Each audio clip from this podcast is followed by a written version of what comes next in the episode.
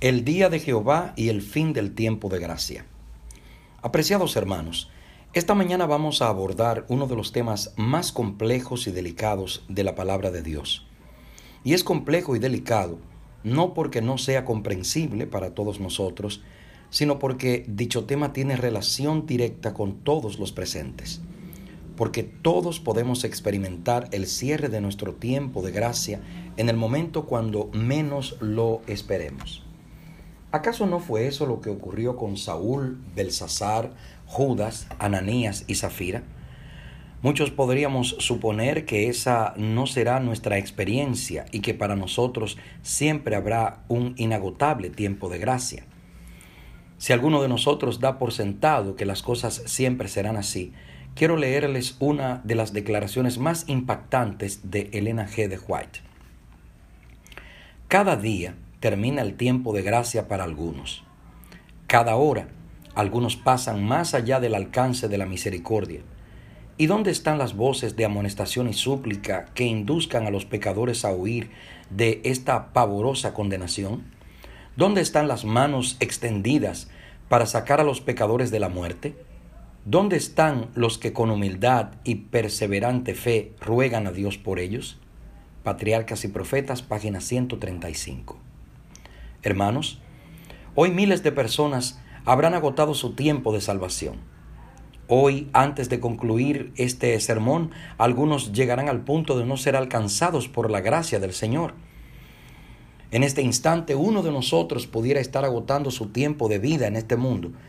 Y si te tocara a ti, ¿cuál sería tu destino final? ¿Qué es el tiempo de gracia? El tiempo de gracia es el periodo de la historia humana cuando todavía podemos aceptar el don de la salvación. A este tiempo se refiere el profeta cuando escribió, En tiempo favorable te oí, en el día de salvación te ayudé. La palabra hebrea raza, traducida aquí como favorable, identifica una calidad de aceptación, favor o placer atribuido por alguna a otra persona o cosa. En varios pasajes la misma palabra se traduce por gracia. Cuando el profeta habla de un tiempo favorable, se está refiriendo a un tiempo de gracia, a un tiempo en el que la salvación está al alcance de todos. La frase hace referencia a la época cuando la gracia divina todavía cubre a todo el mundo. Isaías 48:9 encierra un mensaje realmente maravilloso. Servimos a un Dios que nos oye, que nos ayuda, que nos guarda, que nos salva. Y todo eso lo hace en un tiempo favorable, en un día de salvación, en un tiempo de gracia. Mientras ese tiempo y ese día no hayan caducado, habrá oportunidad para que tú y yo podamos formar parte del pueblo del pacto. El apóstol Pablo, citando a Isaías, define de forma más concreta ese tiempo favorable. Ahora es el tiempo aceptable, ahora es el día de salvación. Segunda de Corintios 6:2. El tiempo de gracia es ahora. El tiempo de recibir la gracia salvadora tiene nombre y apellido. El día de hoy. Jesús le dijo a Saqueo, hoy ha venido la salvación a esta casa. Lucas 19:9. Hebreos declara que el Señor otra vez determina un día, hoy. Hebreos 4:7. Mientras dure el periodo del día aceptable, en tanto que vivamos este hoy, todos somos libres de elegir. Durante el tiempo de gracia, Dios no impone su voluntad sobre nadie. Tenemos el derecho de escoger entrar por la fe a esta atmósfera de gracia en la cual estamos firmes, Romanos 5.2, o seguir nuestros propios criterios y elegir quedar fuera de ella, Gálatas 5.2. Pero una cosa es clara, desde la perspectiva divina, el día de la gracia es hoy, el momento es ahora. Ahora bien, la Biblia también hace referencia a otro día, un día en el que no habrá gracia, un día en el que no habrá salvación, un día cuando se habrán agotado todas las oportunidades, un día cuando la gracia divina dejará de cubrir a este planeta rebelde. Los profetas de la antigüedad se referían a ese día como el día de Jehová, a diferencia del tiempo favorable, donde cada uno de nosotros toma su propia decisión, en el día de Jehová la voluntad soberana de Dios se impondrá en todos los rincones del universo. Ese día los designios divinos se ejecutarán sin ningún tipo de tropiezo. En ese momento ya nadie podrá cambiar la decisión que tomó durante el tiempo de gracia. A ello se refiere Apocalipsis 22:11, cuando dice que el que es santo siga siendo santo y que el que es impío siga siendo impío. La suerte ya estará echada. El día grande del Señor no cambiará las cosas. En el Antiguo Testamento hay unos 20 pasajes que aluden al día de Jehová. Queremos referirnos a uno en específico, Isaías 13. Isaías 13 contiene el primero de una serie de oráculos proféticos contra los enemigos de Israel.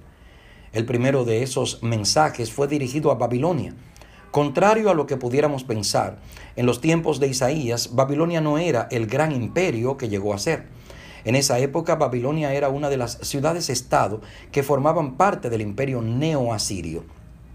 No obstante, antes de que Babilonia llegara a ser una nación cruel y presurosa, según Habacuc 1.15, la inspiración divina proclamó esa profecía sobre Babilonia, Isaías 13.1, que más que una profecía es una sentencia.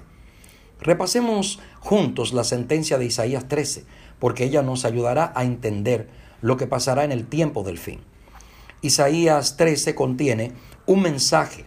Alzad la voz, versículo 2. Todo comienza con un llamamiento, con un mensaje. Levantad bandera sobre un alto monte, alzad la voz a ellos, alzad la mano. Versículo 2.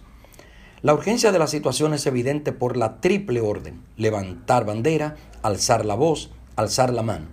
El mensaje debe ser proclamado. El porta estandarte tiene que ser levantado. Segundo, una revisión a las tropas, versículos 3 y 4. Dios lleva a cabo sus designios a través de distintos agentes y para ello debe identificar quiénes son sus consagrados, los valientes de mi ira, los que se alegran con mi gloria. Isaías lo describe como un general que pasa revista a las tropas para la batalla, versículo 5.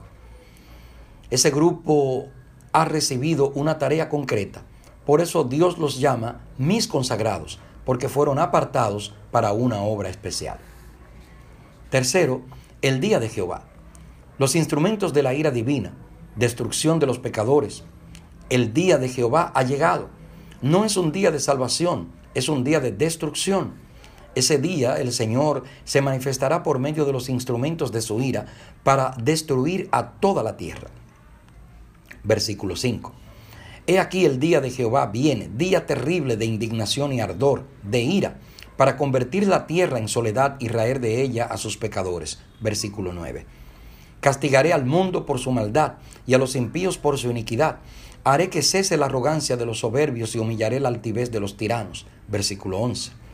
Porque haré estremecer los cielos y la tierra se moverá de su lugar por la indignación de Jehová de los ejércitos en el día del ardor de su ira. Versículo 13 mis hermanos, ese día no habrá escapatoria, no habrá protección, no habrá misericordia. Cuarto, destrucción de Babilonia, 19 al 22. La manifestación de la ira divina durante el día de Jehová provocó la destrucción de Babilonia.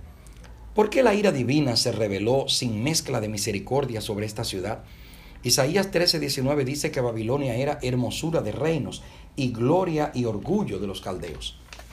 J.A. Modger ha dicho que hermosura y gloria son dos atributos que en Isaías 4.2 los tiene el Mesías y que en Isaías 28.5 se utilizan para referirse a Jehová de los ejércitos. Ello sugiere que el gran pecado de Babilonia radicó en pretender ser Dios, en querer arrobarse para sí los privilegios y honores que solo le competen al Señor. Y ese afán de gloria y protagonismo la llevó a la destrucción. Quinto, destrucción del rey de Babilonia. Isaías 14. Finalmente el rey de Babilonia, el cabecilla de todas las atrocidades cometidas por la nación, es enjuiciado. Y la gente repetirá este proverbio. ¿Cómo acabó el opresor? ¿Cómo ha acabado la ciudad codiciosa de oro? Quebrantó Jehová el bastón de los impíos, el cetro de los señores. El que hería a los pueblos con furor, con llaga permanente, el que se enseñoreaba de las naciones con ira y las perseguía con crueldad. Toda la tierra está en reposo y en paz. Se cantaron alabanzas. Isaías 14, 4 al 7. El día final del Señor. Y qué triste. ¿Y qué tiene todo esto que ver con nosotros al describir los acontecimientos que concluirán con la llegada del día escatológico del Señor, con la destrucción de la Babilonia espiritual de los últimos días, con el fin del tiempo de gracia universal, el apóstol Juan siguió el patrón que encontramos en Isaías 13. ¿Cuál fue el primer paso previo a la destrucción de la Babilonia literal? ¿Lo recuerdan? Fue dar un mensaje en voz alta para que todos pudieran oírlo. ¿Acaso no es eso lo que encontramos en Apocalipsis? ¿Dónde aparece este mensaje? En medio del cielo vi volar otro ángel que tenía el Evangelio eterno para predicarlo a los habitantes de la tierra, a toda nación, tribu, lengua y pueblo, y decía a gran voz, Apocalipsis 14, 6 y 7, antes de que la puerta de la gracia se cierre, el mensaje del Evangelio eterno ha de ser escuchado por todos los habitantes de la tierra. No habrá cierre de la gracia mientras haya gente que desconozca esa gracia. Antes de que sobrevenga la destrucción, ha de proclamarse el mensaje de salvación. Por supuesto, para dar ese mensaje se requieren mensajeros. ¿Recuerdan lo que Dios hizo en Isaías 13?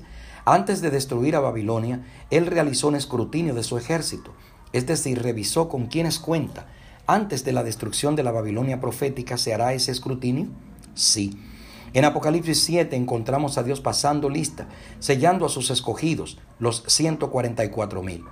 Ahora mismo Él está inmerso en ese proceso de revisión. Curiosamente, aunque Babilonia está lista para ser destruida, nuestro bondadoso Dios sigue esperando hasta completar el número de los sellados. Sigue manifestando su gracia para todos, porque no quiere que ninguno perezca, sino que todos procedan al arrepentimiento. Segunda de Pedro capítulo 3, versículo 9. Si se ha dejado el mensaje y se ha revisado a los que forman parte del ejército del Cordero, ¿qué sigue? ¿Cuál es el siguiente paso de acuerdo con Isaías 13? ¿Quién lo recuerda? Lo que sigue es la llegada del día del Señor, es decir, el derramamiento de su ira. Apocalipsis dice que la manifestación de la ira divina comienza con la conclusión del ministerio de Cristo en el santuario celestial. Por eso, cuando el profeta anuncie el derramamiento de las plagas, es decir, el cierre del tiempo de gracia, ya no habrá más oportunidad de salvación. He aquí las palabras de Juan. Vi en el cielo otra señal grande y admirable, siete ángeles con las siete plagas postreras, porque en ellas se consumaba la ira de Dios. Apocalipsis 15.1. Cuando eso sucedió, el templo de Dios se llenó de humo y nadie podía entrar ni salir. En otras palabras, ya el destino de cada ser humano había quedado establecido. Según Apocalipsis 15, el cierre del tiempo de gracia incluye dos acontecimientos. Primero, el cese del ministerio de Cristo en el santuario celestial. Segundo, la consumación de la ira divina mediante el derramamiento de las siete plagas. Las plagas de Apocalipsis 16 incluyen una fraseología similar a lo dicho en Isaías 13. Muerte, dolor, castigo a los pecadores, señales en los astros celestiales, terremotos, en fin, lo que sucedió con la antigua Babilonia se repetirá con la Babilonia de hoy. Tras la manifestación de la ira divina, llega el desenlace final, la caída definitiva de Babilonia. No podemos soslayar que el nombre de Babilonia aparece siete veces en Apocalipsis. La primera vez ocurre en el 14, versículo 8, para decirnos que Babilonia ha caído. La última vez aparece en Apocalipsis 18, 21, para decirnos que Babilonia será derribada. El largo poema de Apocalipsis 18, que también usa la imaginería de Isaías 13 proclama de forma palmaria que nadie podrá librar a Babilonia de los embates del día final cuando ya no habrá salvación para nadie.